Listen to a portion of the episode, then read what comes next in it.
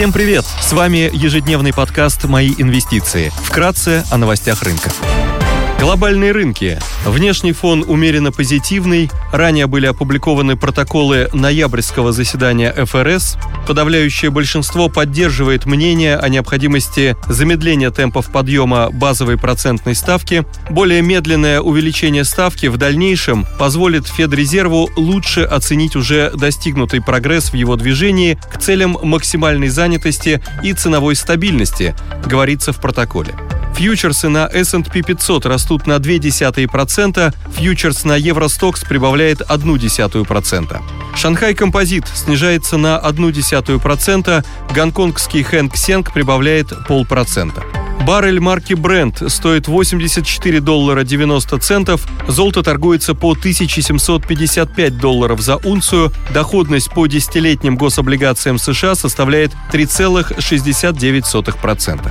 Сегодня ЕЦБ опубликует протокол заседания по монетарной политике.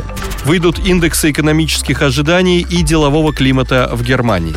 В России будут представлены данные по международным резервам Центробанка.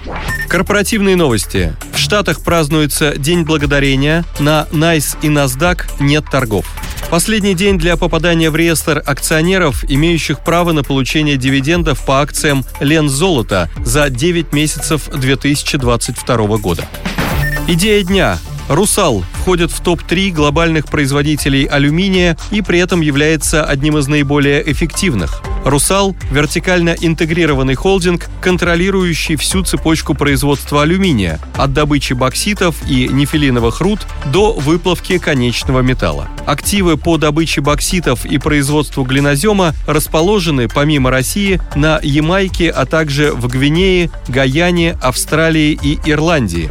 Основные металлургические заводы, которые выплавляют алюминий, находятся в Сибири, в непосредственной близости к источникам относительно дешевой, в сравнении с другими мировыми производителями алюминия, электроэнергии, вырабатываемой электростанциями на основе возобновляемых источников энергии.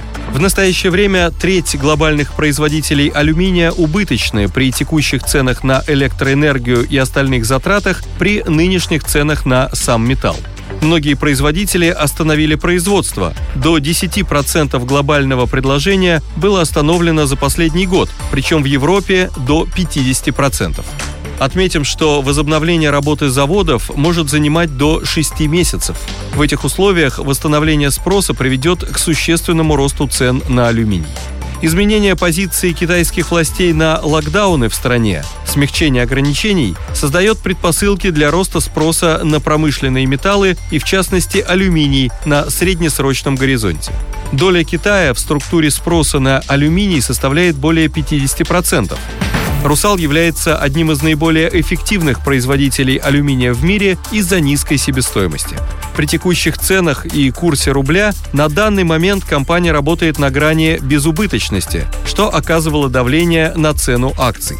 При этом рост цен на алюминий на 10% приводит к улучшению мультипликатора с 18,4x EV на EBITDA до 9,8x EV на EBITDA. Это делает его наиболее чувствительным к изменению сырьевой конъюнктуры и, как следствие, наиболее быстро растущим по доходам. «Русал» также одна из наиболее чувствительных компаний к изменению курса рубль-доллар, так как более 80% издержек компании номинированы в рублях. Снижение пары рубль-доллар на 10% приводит к снижению мультипликатора EV на EBITDA с 18,4x до 7,9x. Спасибо, что слушали нас. До встречи в то же время завтра. Напоминаем, что все вышесказанное не является индивидуальной инвестиционной рекомендацией.